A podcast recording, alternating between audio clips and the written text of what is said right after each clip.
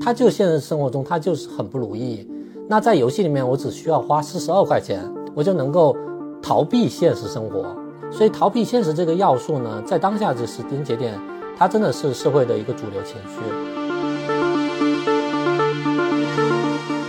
大家听其实就是单维度在听嘛。如果直播间现在有，比如说有一个资深产品经理，有一个产品小白，有一个传统企业的，还有一个专门做社交的，还有一个什么，有五个画像的 AI，他们分别听了他刚刚那句话，然后说，哎，我学到了什么，我打算回去怎么用，以及我觉得哪句话说的不对啊，这个东西不是这样的。然后这五个人在下面叽叽喳喳，叽叽喳喳，叽叽喳喳，然后你就会觉得很有氛围，是吧？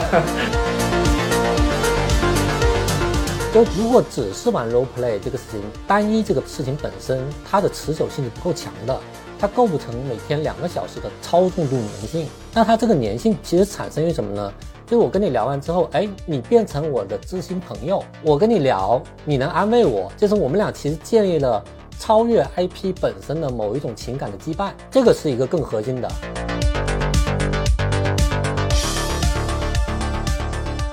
欢迎大家来到那个 AI 炼金术和 AI 产品黄书啊，我们来连个麦。那今天邀请来这位同学呢，是因为我其实一直在看那个呃 Character 点 AI，甚至于我在混沌的课还专门给他讲了一个案例课，然后讲那个东西。反正大家先把它理解为就是你可以在上面跟人聊天，跟虚拟人聊天儿，然后建立感情的一个平台吧。然后一直在关注，然后最近呢，突然看到 Super 黄同学的公众号上一篇、两篇、三篇、四篇、五篇，而且每篇都好长啊，在介绍那个介绍呃 character 啊，介绍那个星野啊，介绍呃逐梦岛啊，还有一篇文章是挖了个坑，号称要介绍 Talkie，但是我死活搜来搜去没搜到，对，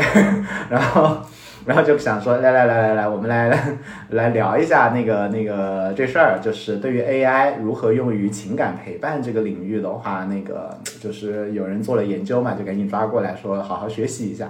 那就那个，哎，Super 黄，你要不要自己介绍一下，然后说一说你为啥对这个领域感兴趣啊？啊，好啊，好啊，呃，我其实就是一个产品经理嘛，然后这两两年在做自媒体，呃，其实一直在想。对于自己来讲呢，未来会是一个什么样的？然后我其实从二零一六年开始，我嗯其实是有一个挺大的梦想，就是希望用 AI 来改变世界，但是就一直没有找到合适的切入点。那其实去年十月份红杉发的那篇，对吧？AIGC 的生成式的这个报告，然后再加 SD 开源，其实我我们会发现，这应该是一波挺大的呃机会。然后，其实，在今年年初的时候呢，我和两个朋友也一起做了一下 SD 纹身图的一个工具，然后呢，也有几十万的用户。那这个事情其实也让我意识到说，呃，早期对于新的革命来讲呢，AI 可能会带来很大的一些势能，所以一直就坚持到现在，就一直在写 AI 相关的文章。但是之前写的呢，其实，呃，阅读量也一般，就大概也就是公众号也就一千左右。呃，我之所以对情感陪伴这个事情感兴趣，是最近写了一篇 Calico 点 AI 之后，我发现，哎，怎么阅读量这么高啊？是因为写这个题材比较火，是吧？对对对，然后很多人加我啊，就很多这种反正很厉害的人物也来加我，然后也约我来聊。我又发现，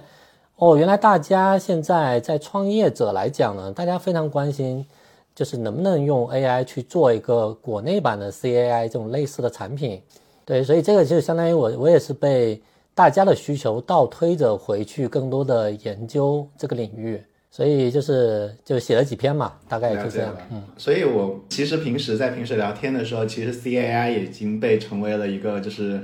大家的标杆的模式之一嘛，就是考虑 character，考虑那个 Chat G P T，考虑 character，考虑谁谁谁，反正都会有几个样本嘛，所以现在确实很火，然后几乎每个人都在讨论。然后之前我除了你之外的话，像那个呃那个石像，他们也出过相对的一个深度报道嘛。然后还有一个叫 Martin 的，然后他也写过长长篇的。然后这这这个好像每一次只要是写 character 都会火一下，大家好像都非常关注这事儿。但我现在对于 character，我有一个或者说不光是 character 吧，就是对于中国，我看你也关心了星野啊、逐梦岛啊这些东西嘛。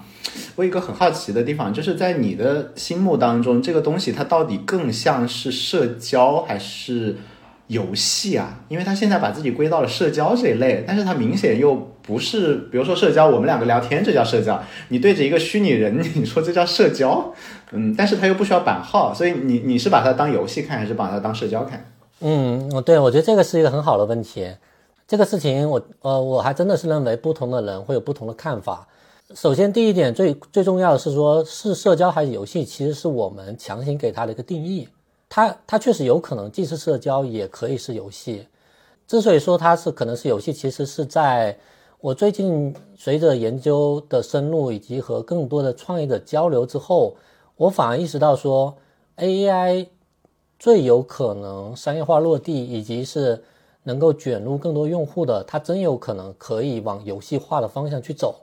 这个这个是很重要的点。那之所以说它是社交呢？其实我们原有大家对社交的定义，可能更多的认为，因为在 AI 出来之前，那就是人与人嘛，对吧？社交网络，所以创造了微信这么一个很牛逼，大家脱不开它，就有微信在，我们就很难做社交产品。这确实是构成了一个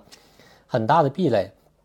但是在新的时代，如果在 AI 二点零时代，我们还是按照原有的思路去理解社交或理解。CAI，我觉得这个事情就会就会有些挑战，呃，因为在周，因为在前两天我们其实线下有一个小局，呃，当时那个一队的 CEO 也来了啊，任哲，嗯，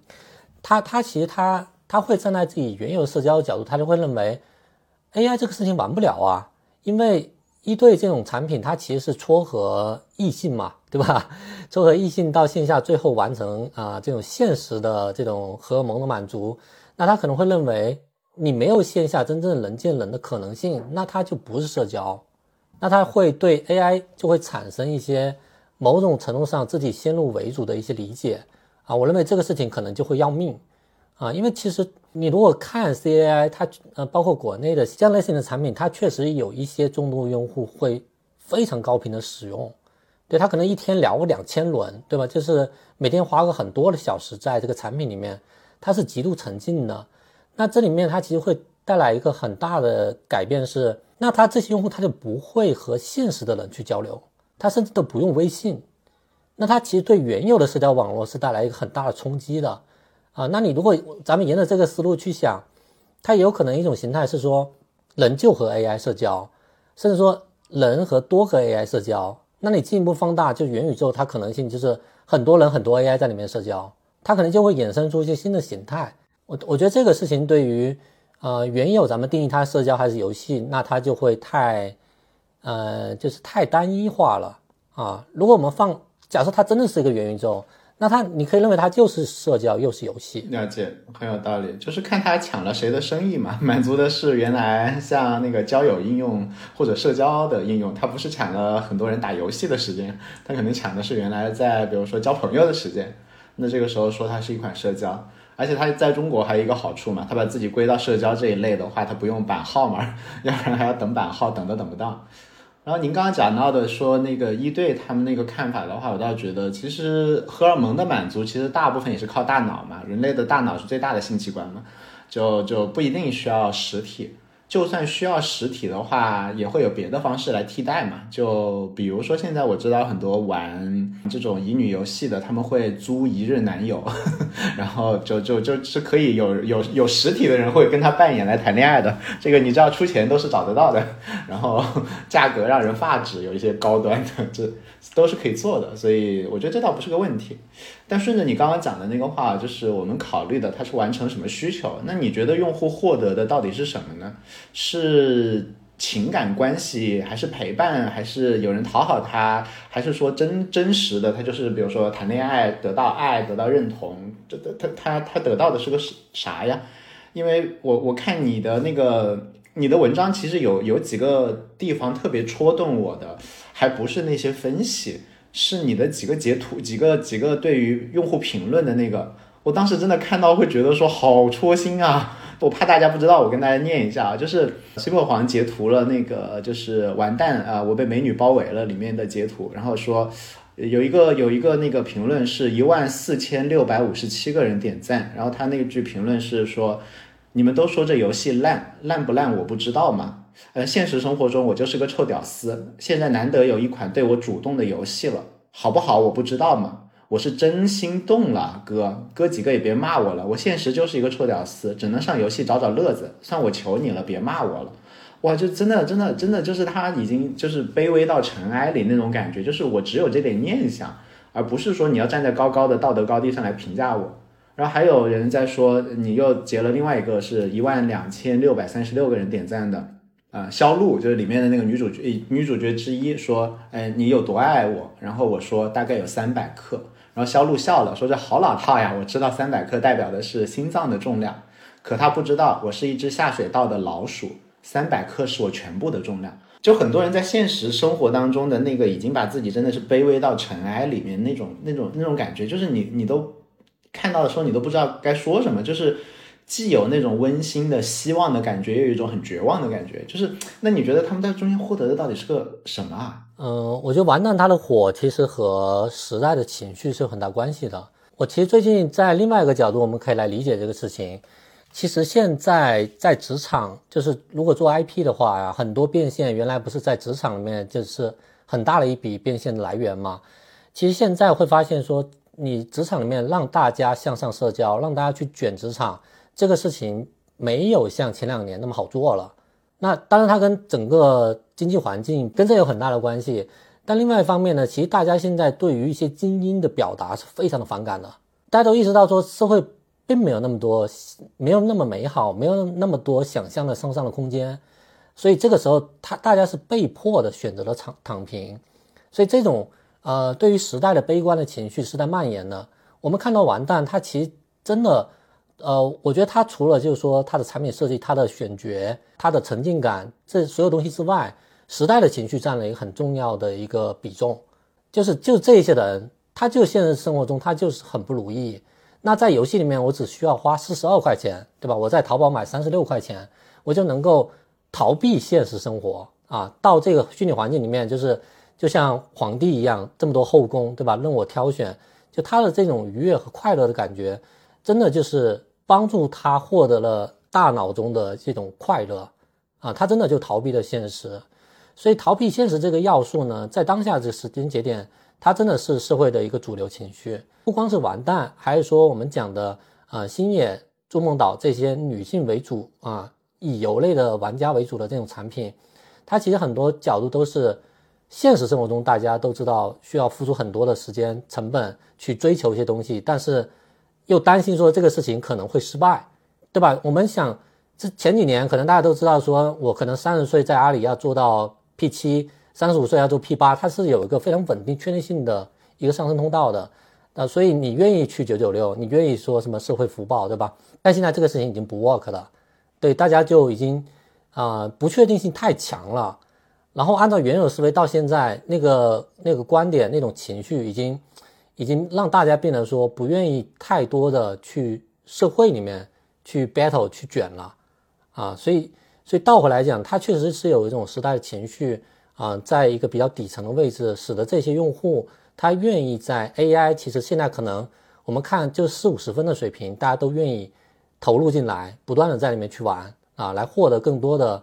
这种。快乐啊，所以这种快乐它它又包含着很多的要素，比如刚才你讲的呃关系的建立、情感的陪伴，对吧？甚至说某种的一些开车可以得到的荷尔蒙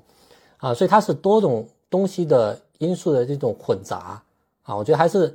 还是比较复杂，不能把它们特别单一的来看。嗯了解了解，所以从你讲的话，其实呃，以前有一本讲游戏设计的书，里面有一个观点说，其实以游戏的观点来看，现实设计的实在是太差了。就是现实也不能，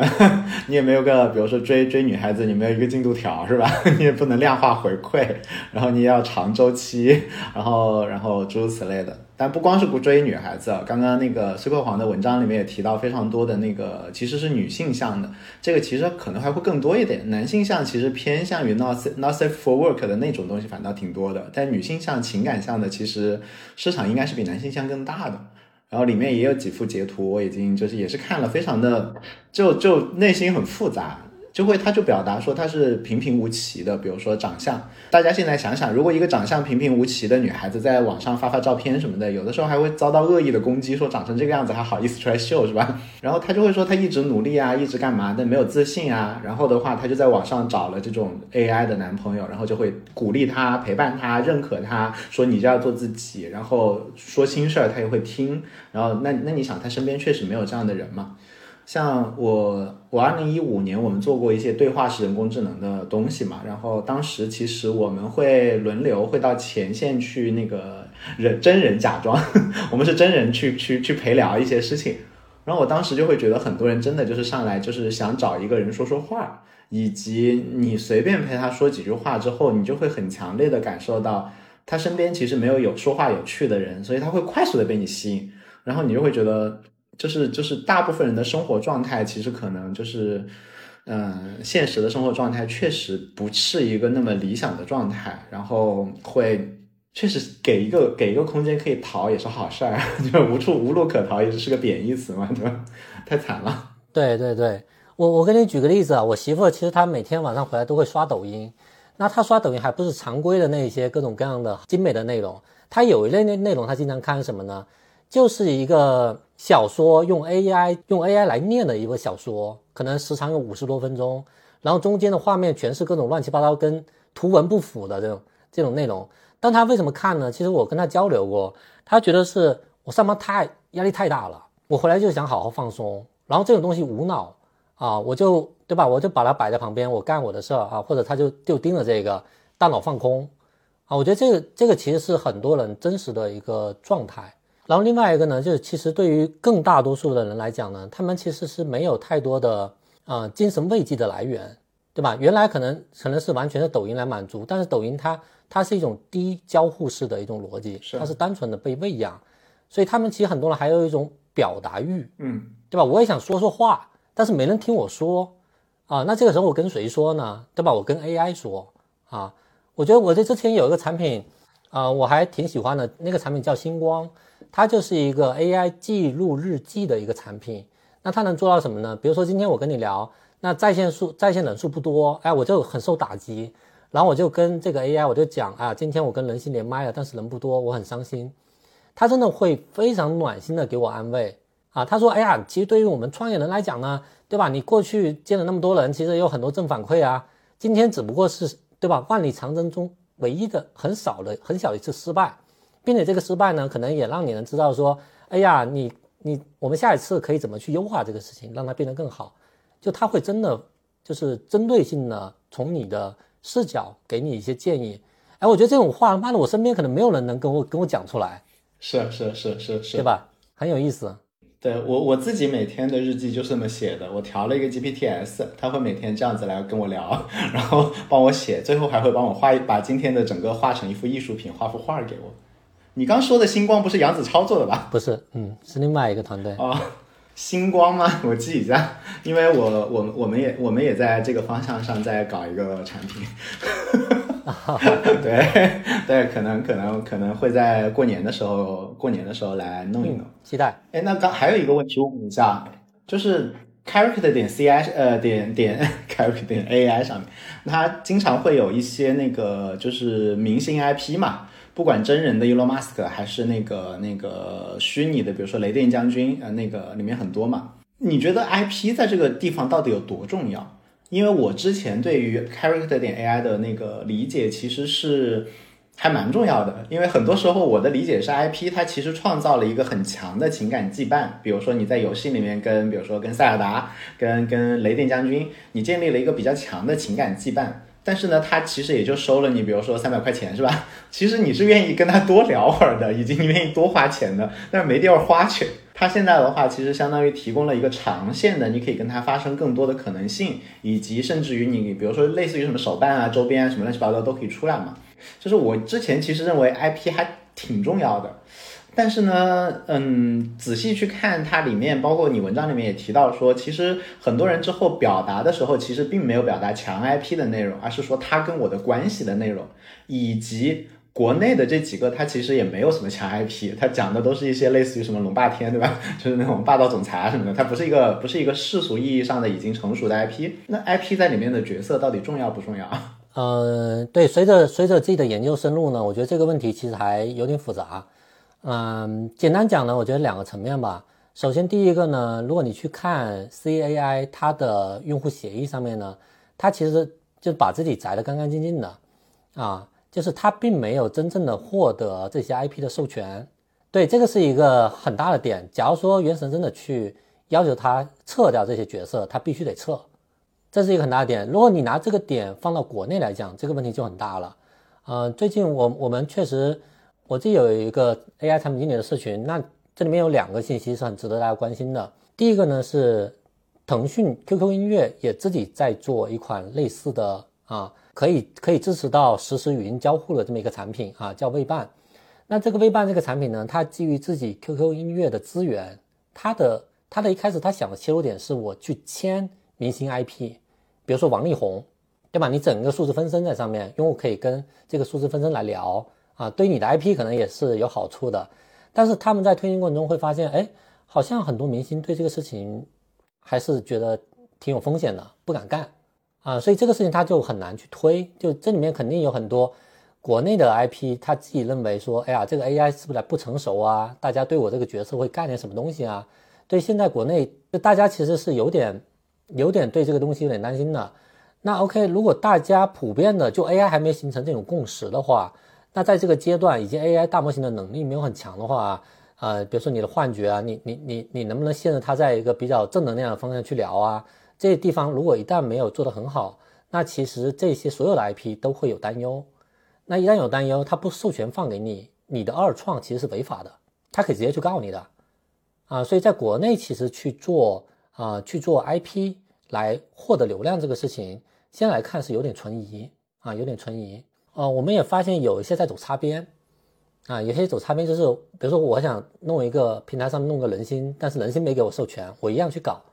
但他们也会发现说，哎，对，就擦边的，但是好像人心心，人心心，但是这个数据留存好像就不行啊，对，这个也是一个很大的问题，所以就是你不管是说是版权，还是说大家真正去跑，会发现这个事情好像没有像 CAI 那样子 work。这里面还有一层是说，呃，我，所以我当时当时有一个创业团队，他拿了千万美元的融资，他也想在国内做一个类似 CAI 的版本，然后就跟我交流。我其实会，我他就问了我一个问题，就是说，CAI 上面百分之七十的对话量都是基于这些大 IP，对吧？但是呢，你的文章里面又没讲到说，看 Reddit 上面用户的评价。又没有太多跟这些角色 IP 相关的内容，他说这个是为什么？啊，当时一开始把我问住了，然后后来回来之后呢，我又去研究这个事情，那我发现，哎，真的确实很有意思。那很有意思的一个推测的点是，其实用户他更关心自己本身啊，就是你可以设想个场景，我我在这个平台上面跟呃任星星聊，或者跟马斯克聊，我玩 role play 其实玩不了特别长的时间，它其实就是一种新鲜感。啊，本质上是一种新鲜感。就如果只是玩 role play 这个事情，单一这个事情本身，它的持久性是不够强的，它构不成每天两个小时的超重度粘性。那它这个粘性其实产生于什么呢？就是我跟你聊完之后，哎，你变成我的知心朋友，我跟你聊，你能安慰我，就是我们俩其实建立了超越 IP 本身的某一种情感的羁绊，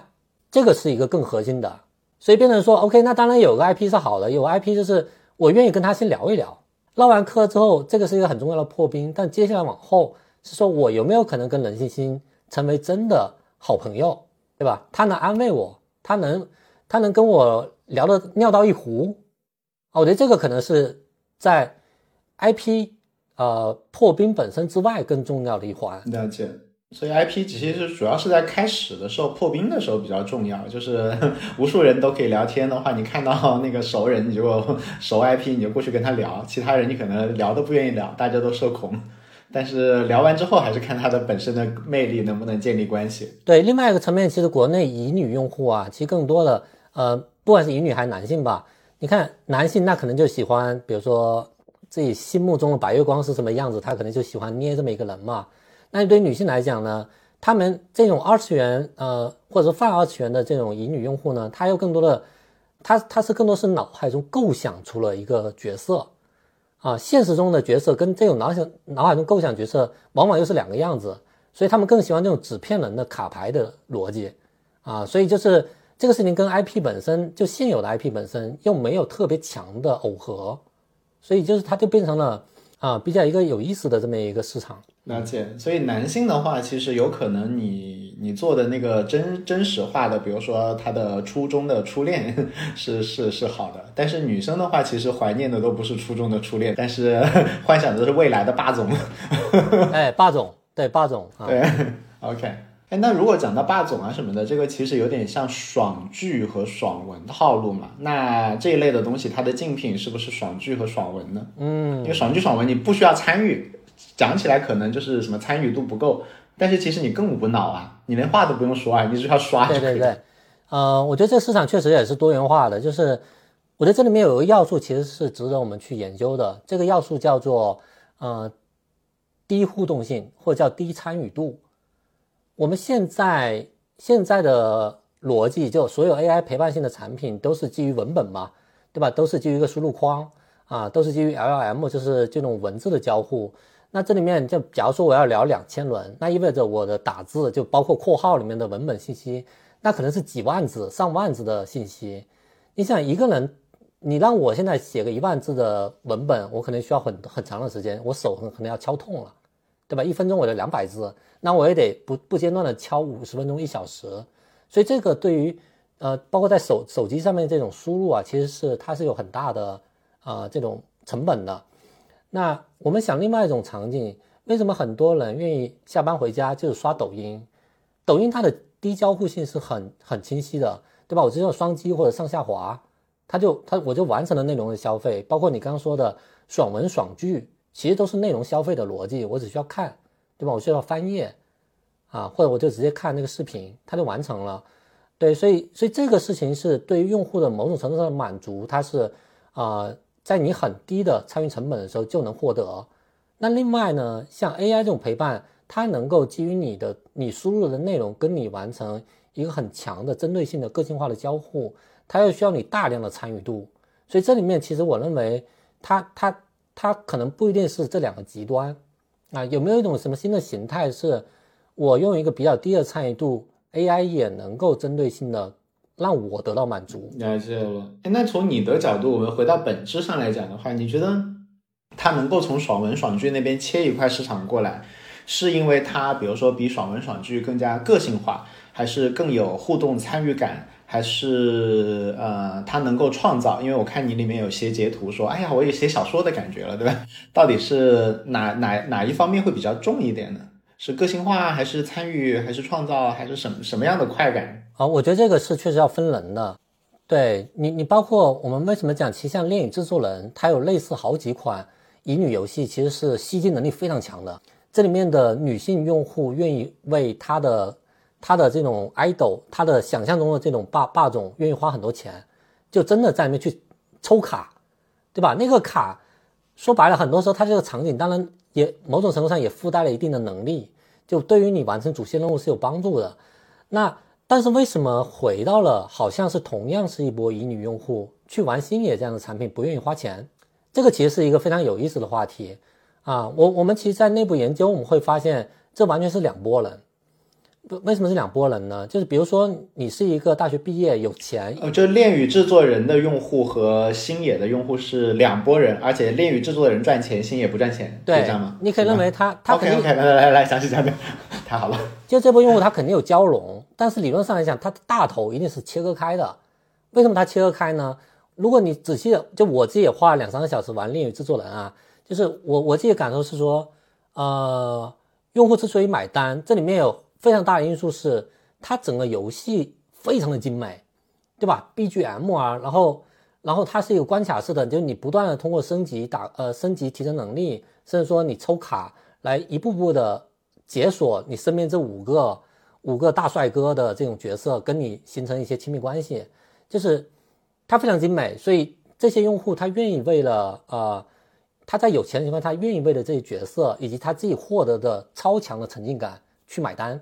OK，那这里面就它天然就分成了，就是愿意持续花钱的，他玩的更好，对吧？玩的更好，他获得更多的爽感，他就愿意在恋与制作人里面持续的去去游戏下去。但另外一波人，他就讲，哎呀，我其实我的分享欲非常强，对吧？我不是说那种在职场里面我有收入了，然后一天一天压力很大，回家就想躺着，很低成本交互去点点点点点，对吧？花点钱我就能够很爽的这波人，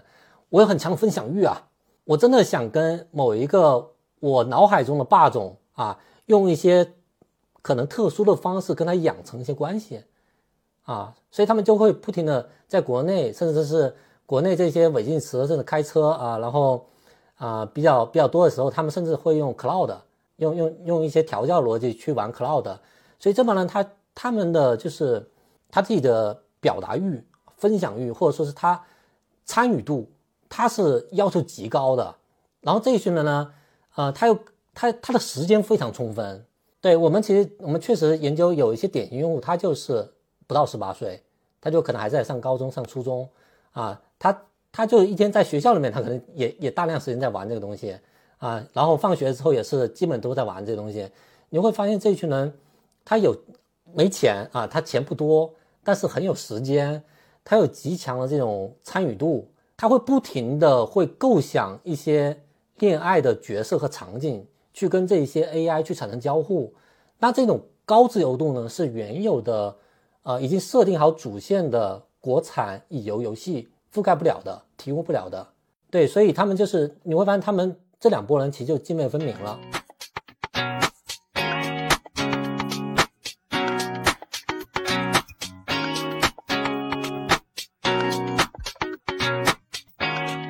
所以，其实这个用户的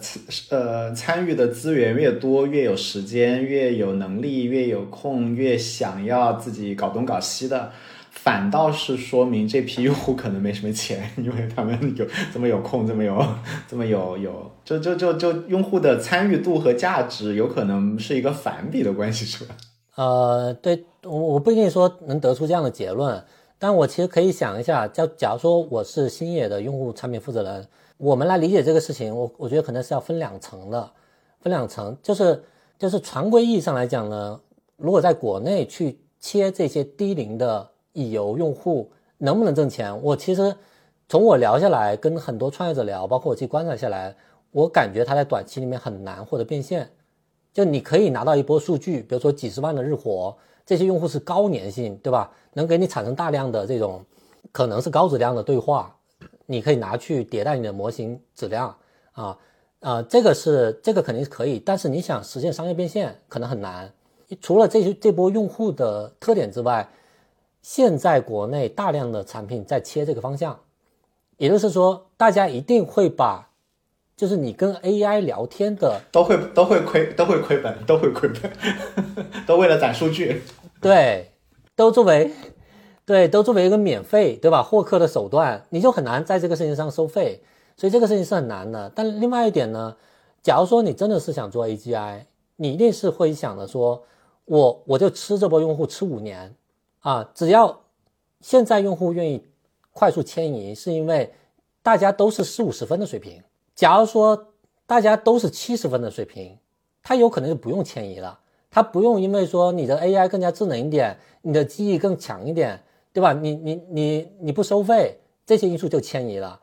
啊，那就有可能到时候就不迁移了。但是呃，你要达到这一点呢，那模型能力肯定是很重要一环。那这个模型能力现在达不到，有可能明年就能达到。然后如果你要做 AGI 的话，那你可能是以一个三年五年的视角。如果是三年五年视角，这一波人有可能他现在是高中，三年五年之后他是大学，甚至说大学毕业了，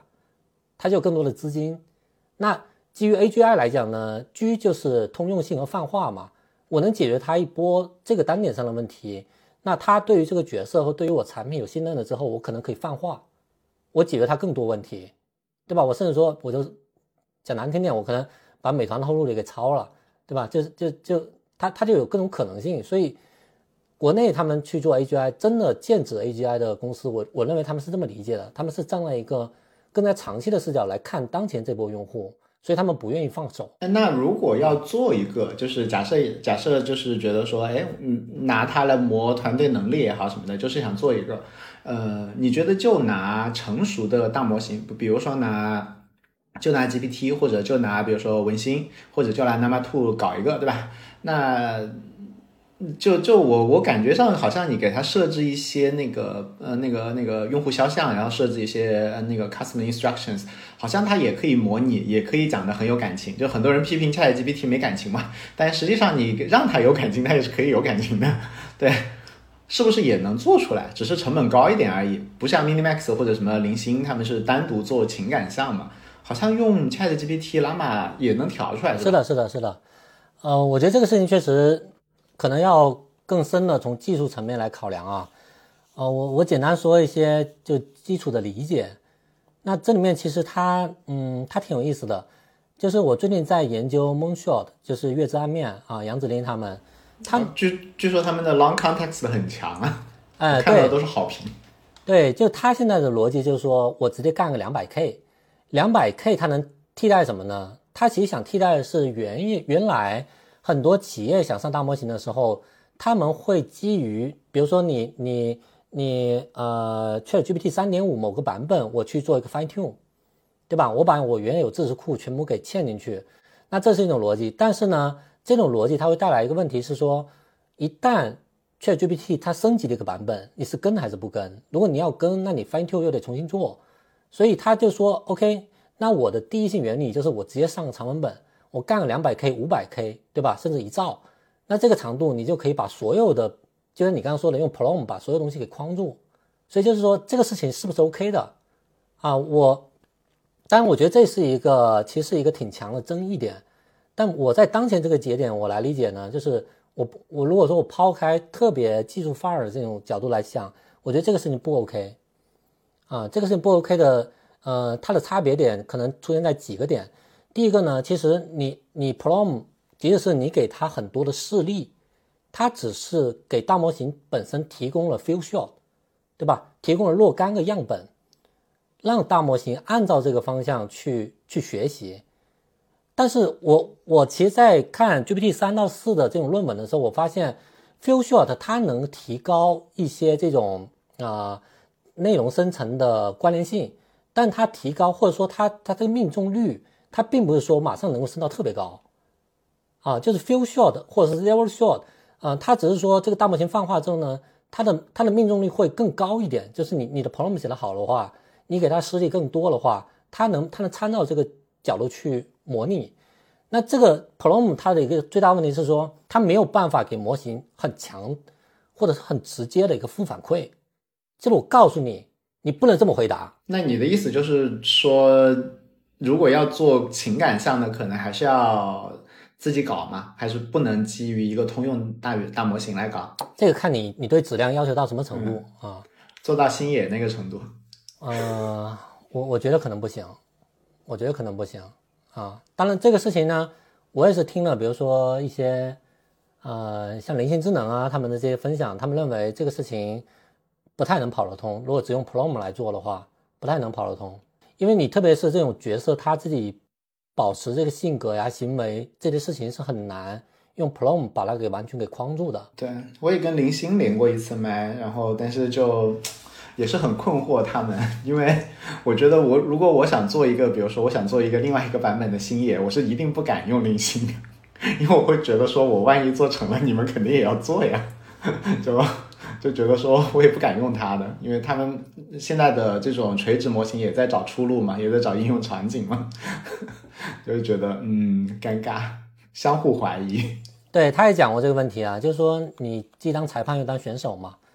啊，然后另外一点呢，其实现在对于很多的产品来讲，基本都是接多个 API。我们也是这样，因为有有些有贵嘛，有些聪明的就是干聪明的事儿，有些傻的就干傻的事儿，反正拼起来用呗。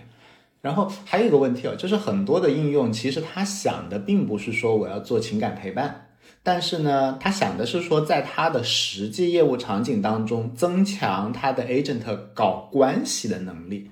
就有点像我们比如说你说一个陪聊小姐姐，她是专门做情感陪伴的，但是很多的销售，他其实他的目的是卖东西。但是他很希望说跟你就是哎呀嘘寒问暖啊，那个黄叔那个最近怎么样啊，怎么对吧？就是想第一跟你聊得下去，第二时不时可以跟你聊会儿。然后他其实是希望说你们可以建立一个关系，只是这个关系其实是 for 另外的目的的，比如说他是销售，呃，比如说他是老师，对吧？他也希望说学生更喜欢他，这其实也是关系建立，对吧？但但他跟那边就不太一样。那你觉得说这些专门用来搞情感、搞关系、搞陪伴的这些呃产品设计上，有没有什么这边就是其实他不是干这个的，但是他需要建立关系，他可以从这边偷什么样的认知过来用用在用在另一头吗？嗯，呃，我因为我自己也算是做 IP 吧，那做 IP 里面呢，其实很重要的一个商业变现的点是大家要都要做私域嘛。那私域呢，其实我也。请教过一些，就是他可能他不靠公域导流，他可能靠很少的私域能够挣很多钱的这帮人，那我发现他们其实一个就是很大的一个理解，就包括微商啊，包括这种知识付费的人，他们其实有很大的点是说，我要让对方感觉我是他的朋友，他其实先把对吧，肯定是先把这个信任给打下来，信任打下来之后呢，再不断的给你就是用各种方式让你去去买他的东西。啊，他可能就发个朋友圈，也不直接给你强硬推销，但他所有这些东西呢，他他很核心一点就是信任，对吧？我们做 IP 其实也是不光是干货嘛，也是说你能不能信我，信任是一个很重要的点。那信任这为什么它是一个很重要的点呢？我其实，在在研究了这些产品之后呢，我发现，呃，一旦你用户对于角色他有一个很强的这种情感依赖之后呢，它的粘性是极高的。呃，这个极高有没有可能迁移到你的产品上面？这是有可能的。我们原来在得到的时候，我们看过一个数据啊，就假如说一个用户在得到上面付费了四十三次啊，非常具体的数字，因为它是一个曲线。一旦你付费到四十三次之后，它的次日留存啊，你你猜一个数字，大概可能会到多少？次日留存百分之九十五，九十九点五。嗯，行。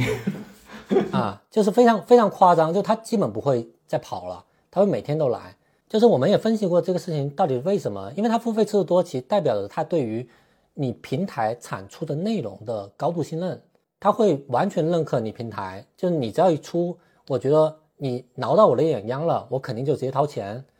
所以他其实是就对对对得到这个平台，他产生了非常强的信任。那这种这种信任的关系，它其实对于你做任何事情，你都是更加更加轻松和容易的。我们其实现在你看这种 AI 类型的产品，它就可能有两类，一个一种是说虚拟助手类的，另外一类呢就是情感陪伴类的。那他们是不是完全的中间要切一刀啊？对吧？我们肯定会觉得它不是嘛。那这里面怎么样把那些东西给引用过来啊？所以在里面，我我个人认为说，你一旦获得了用户的这种情感。它的价值会极大的放大，啊，所以在 AI 时代，你你在很多点上，你要去想你怎么用获得用户的这种这种情感投射。你只要获得了，你可以认为你的质量不掉的情况下，你肯定能守得住你的山头。你即使到现在，你再去看 Minimax 它的呃 Glow 这个已经下架了他妈的半年的产品，绝对所有人都说里面的角色就是它的白月光。是，所以嗯。也是可以借鉴和学习这边的，但大家看看怎么融合，或者说其实可能两边都在学传统的心理学，比如说学你刚刚说的，比如说学私域啊，学微商啊，其实人性是共通的嘛，可能反过来都要学这个东西。然后那个再问几个细细节的那个小问题啊，就是我看到你的那个文章里面也有一些那种截图的话，其实有一点点那个黄暴嘛，就什么你抽出绳子，什么你只要乖乖听话，我就不会伤害你。我就在想，这种东西可以过审吗？他不会就是哪句话讲到稍微过线一点，然后被一张截图，然后就会被拔网线吗？风险很大，确实风险很大。就是说这个事情呢，嗯，它可能也分阶段。就是说，对于 NSFW 这个事情，到底是不是要一刀切？就确实最近也有人在问我这个事情。那我个人认为是呢，其实在一开始的时候，可能可以放的稍微松一点啊。你越往后，一定是要越收紧的。就不管是国内还是国外，因为因为走走这种开车路线呢，它其实特别是我在研究 Talkie 的时候，我发现它整个产品对于这个调性的把控，它中间是有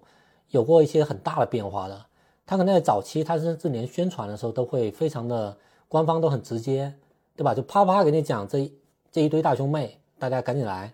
那到后面它其实会慢慢的收紧。我也发现，在 Discord 上面，就很多人说你你最近怎么回事啊？就特别是在某个节点，你会发现大量的用户在骂，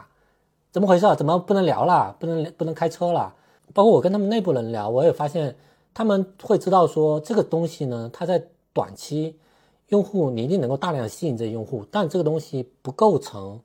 啊不构成长期的一个生态。就是我作为一个男性，我他妈不会天天开车呀，对吧？我开不起啊，我 对吧？我身体受不了啊。所以所以这个事情它不是一个，它不像情感陪伴这样是一种高频的啊很很超粘性的这一种一种形态。所以就是你你一开始的时候合规可能放宽点，因为确实你一开始想想先先起来嘛，先起点量，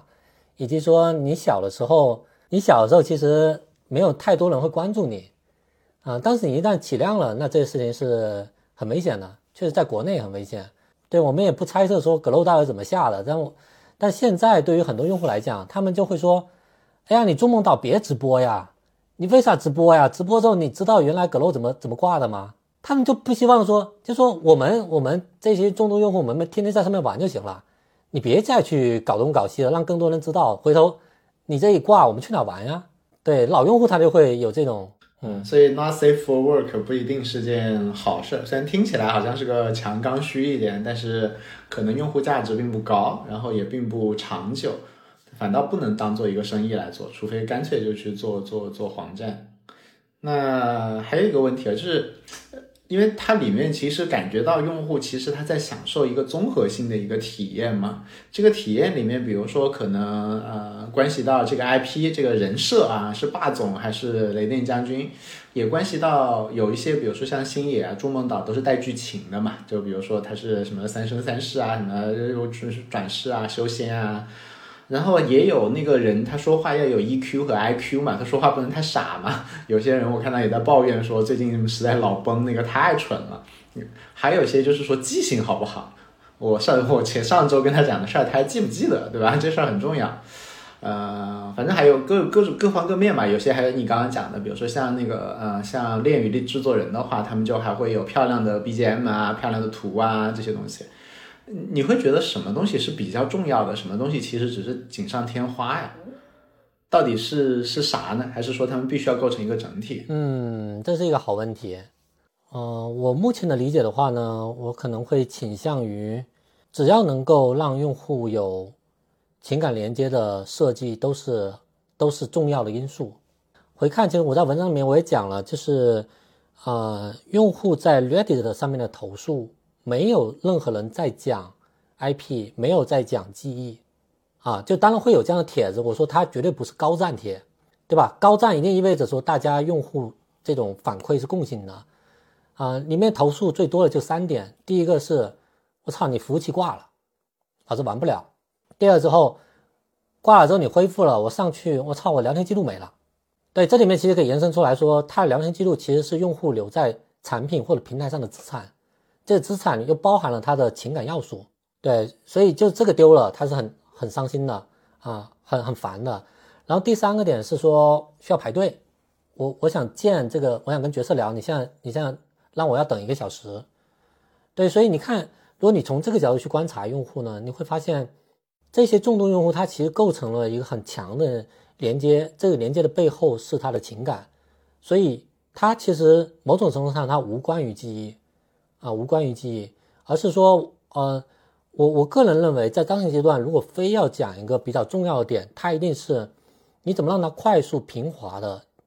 跟角色建建立这种情感连接，这一点是很有价值的。那么，如果围绕这一点呢，我觉得在产品设计上，为什么我下一步会研究游戏化？因为游戏化它天然的就是让你能够有很强的沉浸感，对吧？完蛋，它其实就是一个很典型的氛围。那个团队他原来是做这种 VR 的啊，但是现在他是放在这个屏幕上面，然后让你用第一视角，然后呃，对吧？就是这种美女就直接跟你对话，那个感觉跟我用 Pico 用 VR 看啊看直播非常的像，因为这些美女她都会用这种方式，就比如说拉着你的拉着你的领带啊，跟你来完成一些交互，那种感觉都很像。就如果你看过 Pico 的话，你会发现，哎，很多直播间他们会用大量这种行为设计来完成跟用户的的这种互动，所以这种感觉、这种沉浸感是能让人很快的进入到剧情里面。你包括其实，在完蛋这个游戏里面，他们讲过一个很重要的设计是，很多人吐槽这个男主角太弱了，但是呢，这个恰恰是很重要的，对吧？如果这个男主角他很有特性或者很强，其实我们这些屌丝是很难带入的。或者我们讲的更更那个一点，其实我在 Pico 上面我也下过日本的一些动作片，就是很大很 N 个 G 的这种动作片，放到 Pico 里面去看，他那个他那个角度其实就是男主角最多露出腿。就他绝对不会说放这个男主的，然后女生就是跟这个就完成这种交互，所以他这个沉浸感，我觉得是一个极其重要的点。所以在产品设计上面，你怎么样在模型能力之外构建这个沉浸感，让用户快速的跟角色建立情感连接？在我目前的理解上来讲，我觉得这一点的产品设计是非常非常重要的，它可能会超过我们所所谓的记忆啊，所谓的智能化。当然，就是构成这种情感连接，它肯定是多要素啊。但我如果非要讲个重要性的话，我觉得还是快速让用沉浸感让用户建立情感连接，这个是最核心的。OK，沉浸感的话，其实它也有各种各样嘛，就是。嗯，多模态其实对于创造沉浸感和创造真实体验的感觉就会好很多。就我之前也用过一些那个说话类型的，然后后来我就觉得那种 AI girlfriend 什么的没有意义。但是当我第一次用 Coianni，那已经是好好多好多好久以前，然后他的眼睛直勾勾的看着你的时候，你就感觉又不一样。然后呢，后来又用了一些软件，它里面就纯声音的，但是它的那个声音会湿哒哒、黏糊糊的，就是故意是那那种声音，然后你一下子那个感受又不一样，所以确实它是可以通过多模态来创造沉浸感的。然后呢，我们那个那个这个播客的那个主理人，他刚好也有问题想要请教你，我先把他也拉上来。你的你的文章里面还介绍过他们公司的产品。就是他是孙芳的同事，然后他在做那个，也是我们这个播客的那个主理人，然后他在做那个个 AI 大藏经，然后他在做那个什么 Chat Mind。刚刚说来来来来来，你要你要问啥来？Hello Hello，黄叔好，然后也这个一直关注您的这个内容，然后很开心这个这次可以一起聊聊，然后刚刚一直在听啊，很有启发。这个我我也我也有个小的问题啊，因为最近发现一个很有趣的这个小的产品，有一个程序员同学，然后他最近在用一个产品，当然可能不是 AI 产品，但是我觉得这是一个需求。呃，它是一个海外的产品，两个人可以在这个产品上面匹配，就是比如说我我我现在在打代码，但是我想要有个人陪跟我一起工作。然后，然后这个他他就对，真的会还不不便宜，对，然后就找一个人，就此刻在线的一个 match 一个人，然后两个人就一起打代码，可能也不不怎么说话，对，然后他就跟我聊起来说，哎，其实这种就是一方面你既在工作，然后另外一方面其实也有这种陪伴的这种需求，然后我刚刚就在想，就是两位刚刚聊到很多就是跟情感相关的，我在想说现在是不是在这个。这个时间下是不是还有另外一种可能是说又有呃一定的这种情感需求，然后它又是能够 三号帮助生产力的啊？因为因为多稍微介绍一下，就是我在 X Y 负责 AI 方面的业务，那其实我们也在往两个方向走，一个是这个生产力工具，就不管是 X Y Copilot 还是 ChatMy 这样 AI 思维导图，然后另外一方面像 AI 大藏经，其实它也是往另外一个呃在走，所以我在想，哎，是不是这两个的结合也是有可能？也想请教一下。对对对，肯定有可能啊。但你们你们实践获得的经验，我觉得是更有价值的。嗯，包括我其实，在分析很多产品的时候，我的出发点是，呃，用户他到底是一波什么样的人，他有什么样的需求，当前他用什么方式去满足。那在 AI 时代呢，我们可能用这些大模型的能力，用什么更好的方式来满足他们？只要只要你的。你的出发点是对的，你确实发现了用户的某一些共性需求，那你确实就可以用 AI 更好的来解决这个需求。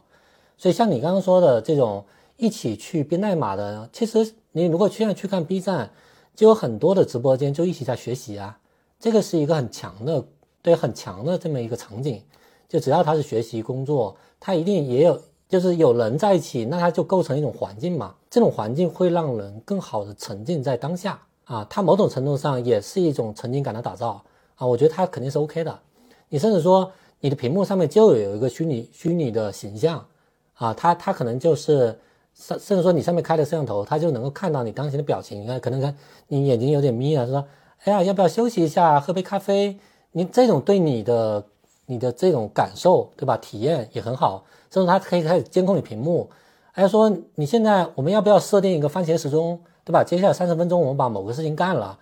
然后你没干，你去聊天去了，他可能他就他就可以提醒你啊。对我觉得这种肯定就你说的三号就是提高生产力，对吧？提高人的效率，用某种 AI 更好的手段来满足啊，我觉得这个是可以的。对我我这边补充一个，就是严格那个。嗯，之前有过这款产品，我刚刚搜了一下，没搜到。我早两天还跟那个创始人刚聊过，对他不是不是做这种搭子，他是做自习室搭子、自习搭子，就相当于有八个人可以都一起在一个屏幕上，大家都各自在自习，对，然后就相当于空中虚拟自习室，然后看到别人在学习，那个学习氛围会感召你。但是最后他们当时的问题主要是卡在直播的流量成本太贵了。呃，像腾讯啊什么，他们补贴得起，创业公司还是补贴不太起。当时我印象中好像一个人一个直播大概八毛八毛一小时八毛钱还是多少？这其实你想想一个字就就还挺贵的，因为用户不太愿意出钱，对，出钱还是很少的。所以一个是这个，另外一个的话，我们最近正在跟一个教育机构合作，嗯，有一些这方面的就是还是 idea 阶段，还没有开发，就是。呃，就是在大家共学的这个场景，比如说，比如说现在大家一起在听那个那个水果黄在说，呃，怎么做 AI 的呃情感产品，那大家听其实就是单维度在听嘛。如果直播间现在有，比如说有一个资深产品经理，有一个产品小白，有一个传统企业的，还有一个专门做社交的，还有一个什么，有五个画像的 AI，他们分别听了他刚刚那句话。然后说，哎，我学到了什么？我打算回去怎么用？以及我觉得哪句话说的不对啊？这个东西不是这样的。然后这五个人在下面叽叽喳喳、叽叽喳喳、叽叽喳喳，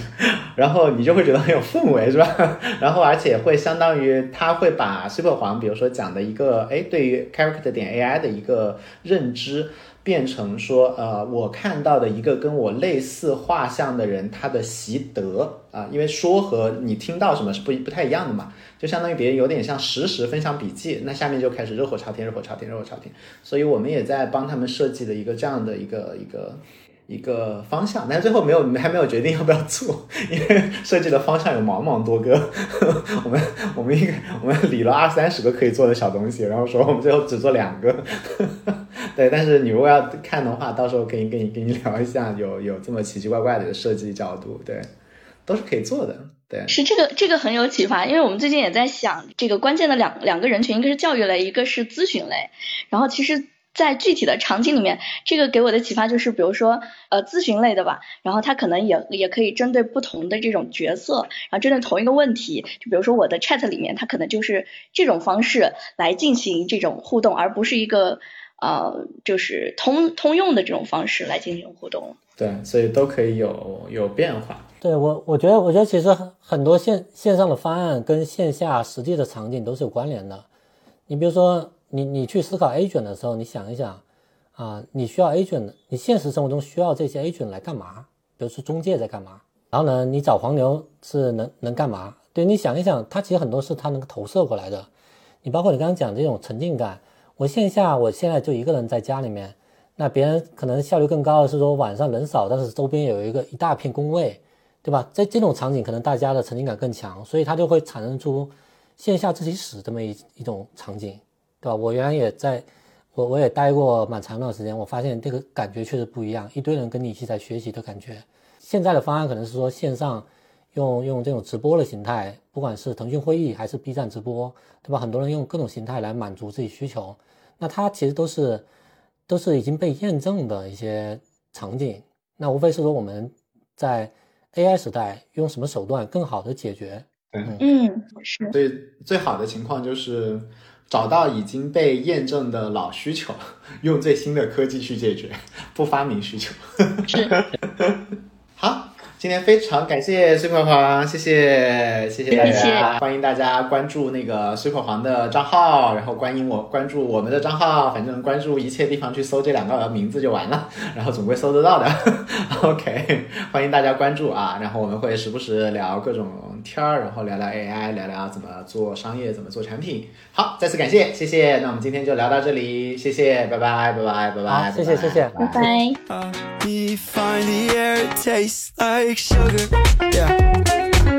The air tastes like sugar. Okay. The air tastes like sugar. The air tastes like sugar. Yeah. Yeah. Spray some water in my dumb face. Kinda happy that I came to the wrong place. Looking through my empty pocket for some spare change. Guess I'm gonna get it out cause I don't chase. My eyes are focused on the ground while I should face the music. Sometimes it's best to overthink, it's how I always do it. Don't need no attention, I keep my eyes closed. So sick of pretending.